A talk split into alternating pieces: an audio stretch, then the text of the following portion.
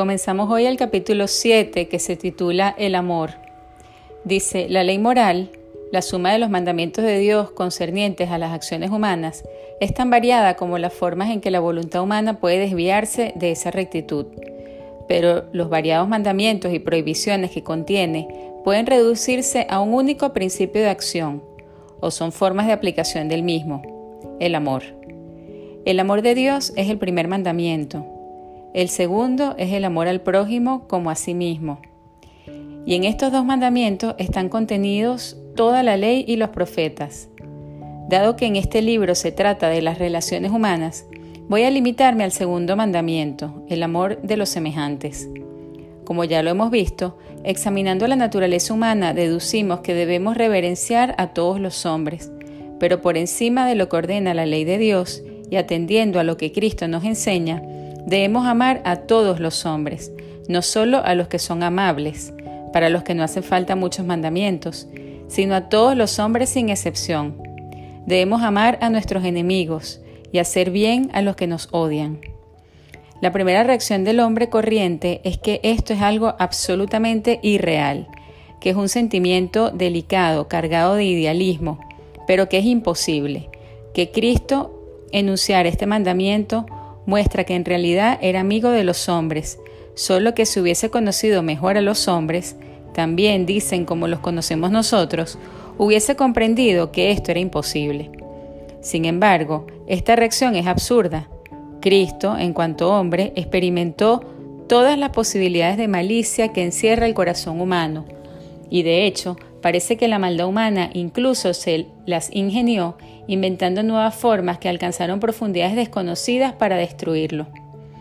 Nos dice que amemos a nuestros enemigos. Ahora bien, ¿quién ha tenido nunca enemigos como los tuvo Cristo?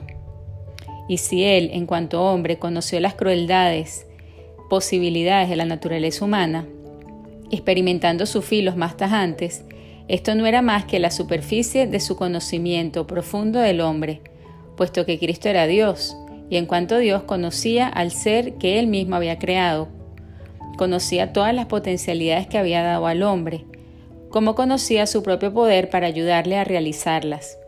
El mandamiento de amar a todos los hombres nos lo dio el mismo Dios que nos creó, y no puede darnos un mandamiento imposible. Pero, ¿Qué significa en concreto este mandamiento? Evidentemente, no se nos pide un amor emocional, no se nos pide que sintamos el amor. Las emociones no se pueden mandar, si bien se pueden someter poco a poco a cierto control de la razón. Los mandamientos se pueden dirigir solo a la voluntad y el amor pertenece a la voluntad. Se puede expresar en emociones más o menos según los temperamentos, pero en sí mismo el amor es un acto voluntario. Y como Cristo lo expresa claramente, su elemento más importante consiste en querer el bien de los demás. Debemos, por tanto, querer el bien de todos los hombres. No solo desearlo, sino quererlo, quererlo efectivamente. Querer hacer algo para lograrlo, quererlo como queremos nuestro propio bien. Notemos que no dice que debemos amar a nuestro prójimo tanto como nos amamos a nosotros mismos, sino solo como nos amamos a nosotros mismos. Puede variar el grado de intensidad, pero el amor debe ser de la misma especie. No amaremos a nuestro prójimo tanto como a nosotros mismos. A la mayoría los amaremos menos. A unos pocos los amaremos más que a nosotros mismos. Pero debemos tener un amor real para con todos los hombres. Debemos querer sinceramente su bien, su bien en la vida eterna y su bien en la vida presente. Hemos dicho que el amor que Cristo ordena no es un amor emocional. Sin embargo, normalmente habrá en él cierta emoción, cierto calor. Desde luego, como tantas veces lo hemos recordado, Cristo nos ordena amar a todos, pero no nos ordena sentir simpatía por todos. Sin embargo, aquí hay un peligro. Un gran impulso en la voluntad que no vaya acompañado de calor es algo psicológicamente monstruoso y en la práctica es muy difícil de mantener. Deberíamos llegar a sentir amor a los hombres como hombres y no solo limitarnos sencillamente a cumplir secamente el deber de querer su bien y trabajar por su bien. El amor así sentido añade algo específico, algo que no se puede sustituir, algo que la reverencia no puede procurar. que la compasión solo no consigue, sino que puede incluso traicionar. La reverencia ve en el hombre la grandeza y se inclina ante él. La compasión ve su debilidad y procura ayudarle. Pero la compasión puede fácilmente tender a la exaltación de uno mismo, a gozarse en verse uno exento de la debilidad a la que quiere prestar ayuda en los otros. Puede asomar una tendencia a hacer el papel de Dios, contaminando así todas las virtudes. No puede insinuarse en la reverencia, que es la única actitud absolutamente indispensable frente a Dios y frente a los hombres. No obstante, la reverencia no es necesariamente dinámica, por sí misma no exige calor. Ve la grandeza del otro, pero no se siente atraída por él. El amor tiene todas estas cualidades. Es dinámico, tiene calor, se siente atraído hacia el otro, tiende hacia él y no solo a ayudarle en su debilidad como la compasión, sino a expresar todo nuestro sentimiento de fraternidad con todo nuestro yo. En realidad, en esta confraternidad residen las especiales posibilidades del amor humano. Como los hombres son hombres y yo soy hombre, conozco sus problemas como conozco los míos propios. En cierto sentido, son mis propios problemas. Las modalidades difieren de hombre a hombre, pero en sustancia conozco las luchas desde dentro, las luchas y las miserias de cada hombre. Pero si es conveniente que haya calor y emoción en nuestro amor a todos los hombres, no ha de haber sentimentalismo.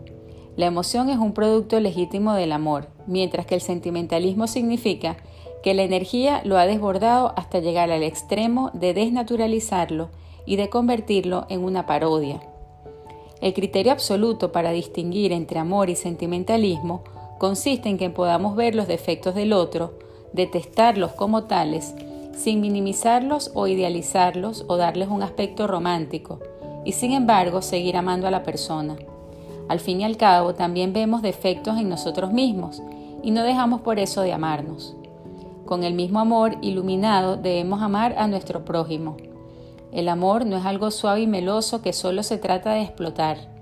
Si un hombre es embustero, ladrón, asesino, debo amarlo exactamente como me amaría a mí mismo en las mismas tristes circunstancias. Pero debo enfrentarme con el hecho, debo prepararme para actuar. El amor no significa, por ejemplo, que hay que sonreír estúpidamente cuando un asesino comete un asesinato. Si alguno trata de matarme, tengo derecho a resistirle, si alguien trata de matar a otro, tengo el deber de resistirlo.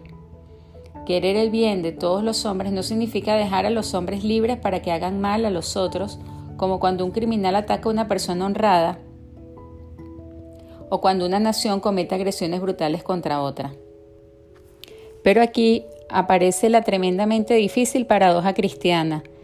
Al peor de los criminales, al más brutal de los agresores, tengo obligación de amarlo. Así lo enseña Cristo. Y no solo esto, dice además que debo hacerle bien. Debemos pararle los pies si viola las leyes de Dios en perjuicio de otras personas. Debemos incluso quitarle la vida en la horca o en la silla eléctrica si es un criminal común en el campo de batalla, si se halla en el ejército de un agresor, pero no debemos cesar de amarlo. Nuestra primera repulsa instintiva que rechaza esto como imposible se basa en la falsa idea del amor como algo puramente emocional. Debemos amar a un hombre aunque nos veamos en la obligación de matarlo.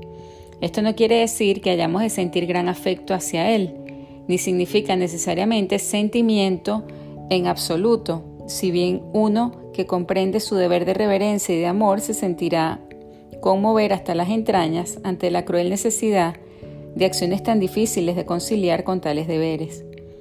Digo que esto no implica necesariamente sentimiento, lo que implica es algo mucho más profundo, que debemos querer el bien con toda la fuerza de nuestra voluntad. Con su propia acción nos ha obligado a hacerle daño, a impedir que logre algo que deseaba, pero a lo que no tenía derecho. No obstante, todavía queremos para él todo el bien que aún nos permite desearle. Y no es esto piadosa vulgaridad, sino la más plena realidad. El bien eterno que todavía podemos querer para Él es más importante que su vida terrena, de la que Él mismo nos pone en la necesidad de privarle. No podemos decir que sea imposible amar a nuestro prójimo como a nosotros mismos, pero tampoco decimos que sea cosa fácil. De los dos errores, este sería el más peligroso, pues significaría que no habíamos captado la magnitud del amor. Una delicada simpatía por todos los hombres no es lo que Cristo ordenó en su segundo gran mandamiento. Lo que es menester hacer es examinarlo serenamente, ver hasta qué punto puede responderle la naturaleza humana y dónde comienzan para ella las reales dificultades para observar este mandamiento. Existe una actitud mitad cinismo, mitad indolencia, con que rebajamos la virtud media del hombre. En los hombres hay inmensamente más amor de lo que supone esta actitud. Cristo dice que la mayor prueba de amor consiste en dar la vida por el amigo. Ahora bien, muchos hombres corrientes pasan constantemente por esta prueba y la superan victoriosamente. Los soldados no son hombres extraordinarios. Todas las naciones tienen grandes contingentes. Los hombres que tripulan botes salvavidas son hombres como los otros. Sin embargo, con frecuencia exponen sus vidas y hasta los, las sacrifican, no precisamente por amigos, sino por personas totalmente extrañas. Quizás sea exagerado decir que el instinto del hombre ordinario es amar a sus semejantes hasta el punto de olvidarse de sí mismo, y aún arriesgan su vida por ellos, a menos que intervenga algún otro elemento que impida el funcionamiento normal de este instinto. Pero esto es lo más conforme con la naturaleza humana que afirmar que el hombre solo piensa en sus propios intereses.